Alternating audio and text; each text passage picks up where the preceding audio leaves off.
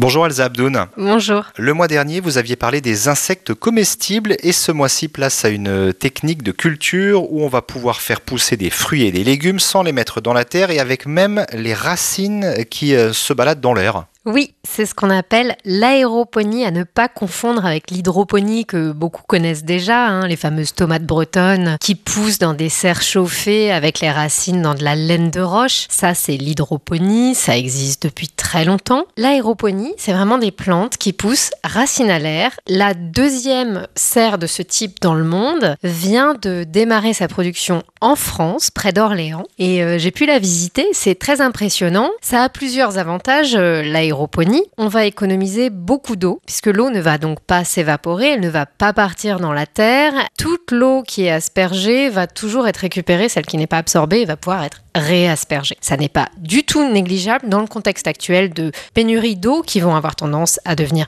de plus en plus fréquentes. L'autre avantage de ce, ce, cadre de culture extrêmement contrôlé, euh, c'est qu'il y aura moins de risques de maladies, de ravageurs, et donc on peut éviter la plupart du temps l'usage de pesticides. Enfin, dernier intérêt de l'aéroponie par rapport à l'hydroponie, c'est que en poussant racines à l'air, les plantes vont pouvoir devenir mobiles. Elles vont pousser sur des rails et ces rails vont pouvoir bouger, ce qui permet de ne pas avoir à prévoir de travées pour que les ouvriers agricoles passent entre les plantes, viennent les découper. Ce sont les plantes qui viennent aux ouvriers et donc on gagne en rendement parce qu'on va pouvoir densifier les cultures. On imagine Elsa que tout le monde ne partage pas cet avis si positif sur cette technique de culture? Alors, sur les avantages que je viens de citer, ils font l'unanimité.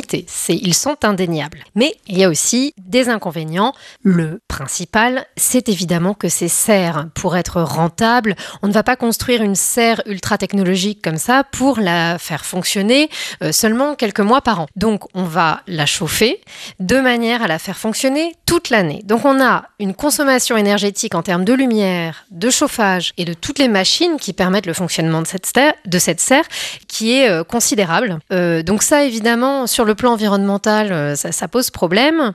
Là, les producteurs nous répondent, parce que typiquement, donc cette serre, actuellement, elle produit des herbes aromatiques, persil, ciboulette, basilic, et notamment certaines herbes qui, jusqu'à présent, étaient importées parfois en avion, en tout cas toujours de très loin.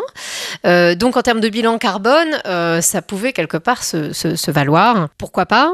Euh, reste que il y a une alternative beaucoup plus comment dire intéressante qui est tout simplement évidemment de consommer des herbes et des fruits et légumes de saison bio et euh, l'intérêt aussi d'être euh, en plein champ, hors de serre, euh, ils vont apporter vraiment un, intérêt à la biodiversité. Dans les petits champs bio, on va pouvoir avoir potentiellement des haies, des petites marques qui vont favoriser la biodiversité. Si on est en particulier dans un champ bio, il n'y a pas d'usage de, de, pesticides chimiques par ailleurs. Et puis, c'est justement ces petits maraîchers qui, parfois, souvent, sont, à proximité des villes qui peuvent participer à créer du lien social, à, participer à l'éducation alimentaire au public, qui parfois peut venir acheter sur place euh, en circuit court. Tout ça, ce sont euh, des arguments quand même nombreux et intéressants euh, qui sont formulés par les experts du sujet et qui vont un peu à l'encontre de, de l'idée que, que, ce, type de cultures sont